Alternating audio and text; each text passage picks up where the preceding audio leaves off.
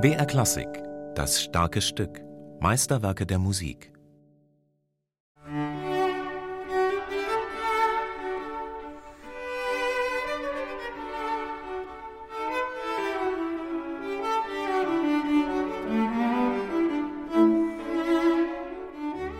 Mit einer zarten Melodie in hoher Lage beginnt das Solo in Joseph Haydns zweitem Cellokonzert nach dem einleitenden Orchestervorspiel. Ein Albtraum für manchen Cellisten. Was so schlicht und einfach wirkt in diesem Allegro Moderato, hat seine Tücke, sagt Cellist Maximilian Hornung. Das Schwierige an Haydn ist, dass Haydn immer schwer bleibt. Haydn, den spielt man hundertmal und es bleibt immer schwer, weil es sehr filigran ist, es ist sehr offen, es muss sehr leicht klingen, es muss sehr brillant klingen. Es ist einfach sehr, sehr, sehr anfällig für die kleinsten Nuancen und Details und man hört alles sehr, sehr, sehr gut und sehr deutlich. Da muss man sehr, sehr fein arbeiten und das bleibt einfach immer schwer.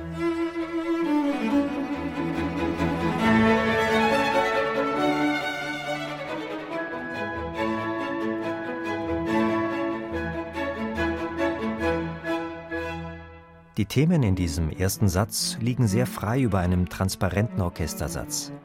Das verlangt dem Solisten viel ab für die Intonation, auch technisch fehlt es nicht an Herausforderungen.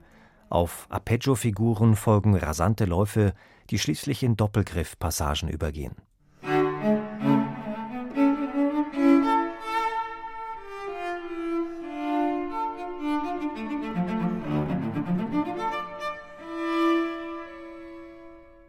Und gerade weil das Haydn-Konzert als Klassiker darüber hinaus viel musikalische Erfahrung braucht, war Cellist Maximilian Hornung froh, es mit der Kammerakademie Potsdam unter Leitung von Antonello Manacorda aufnehmen zu können.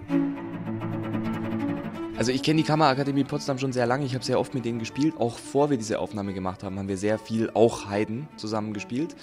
Und ähm, das war eigentlich auch dann so mein, mein Beweggrund dafür, mich, mich für dieses Orchester zu entscheiden, weil das einfach so wahnsinnig gut zusammenpasst und weil, weil wir uns so super in dieser, in dieser Musik ergänzt haben.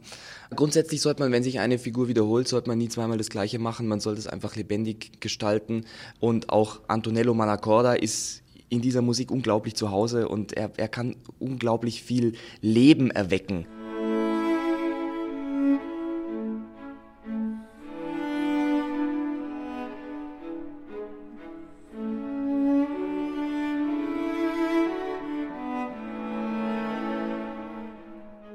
Zwei Jahre bevor Haydn sein zweites Cellokonzert schrieb, hatte er Mozart kennengelernt und sich mit ihm angefreundet und ausgetauscht. Beide Komponisten trafen sich zum gemeinsamen Quartettspiel. Der Einfluss dieser neuen Freundschaft wird in Haydns Komposition spürbar, etwa im Adagio des zweiten Satzes, der trotz seiner gesanglich-lyrischen Anmutung kein typischer Liedsatz ist, sondern Rondoform hat. Nichts wäre aber fataler, als wenn sich der Solist hinter scheinbar sich wiederholenden Figuren verstecken würde, sagt Maximilian Hornung.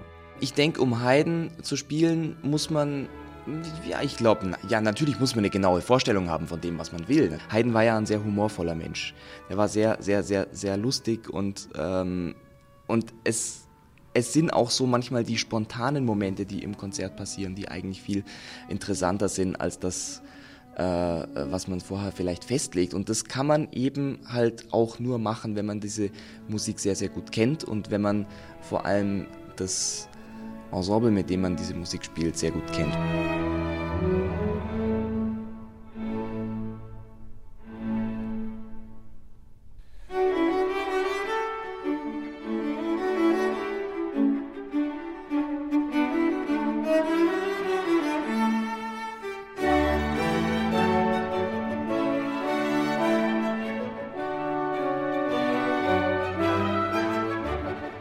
Man muss immer die ganze Partitur spielen, als Solist auch. Man kann nicht immer nur eine, man kann nicht nur seine Solostimme spielen. Man muss wirklich alle Stimmen kennen und mitlaufen lassen während des Konzerts. Und genauso ist es beim Orchester auch. Das Orchester, wenn man im Orchester spielt, muss man auch alle Stimmen eigentlich zu jeder Zeit kennen.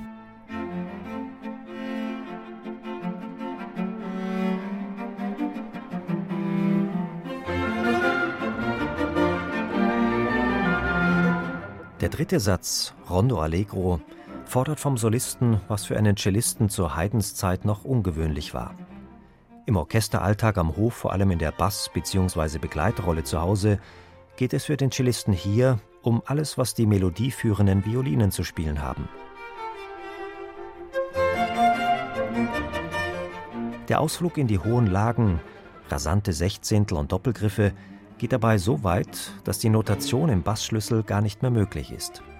Sie springt hinauf in die Notation des Tenorschlüssels, an manchen Stellen gar in die des Violinschlüssels. Auch das eine ganz spezielle Leseherausforderung für den Cellisten. Der Bassschlüssel, der geht ja nur bis zu einem gewissen Punkt und dann hört das Cello aber noch lange nicht auf. Bei Heidenkonzerten ist es schon eigentlich so für uns Cellisten, äh, es gibt auch sehr viele virtuose Boccherini-Konzerte, die sind auch wahnsinnig virtuos. Ja. Also da gibt es schon, gibt's schon eine ganze Menge, aber Haydn ist wahrscheinlich mit Abstand äh, der berühmteste Komponist. Oder die beiden Konzerte sind, sind natürlich die großen Meisterwerke aus der Zeit. Auch die Erkenntnisse der historisch informierten Aufführungspraxis von Nikolaus Hanoncourt spielten und spielen für Maximilian Hornung bei der Frage, wie Haydn zu interpretieren ist, eine Rolle. Allerdings nicht im dogmatischen Sinne.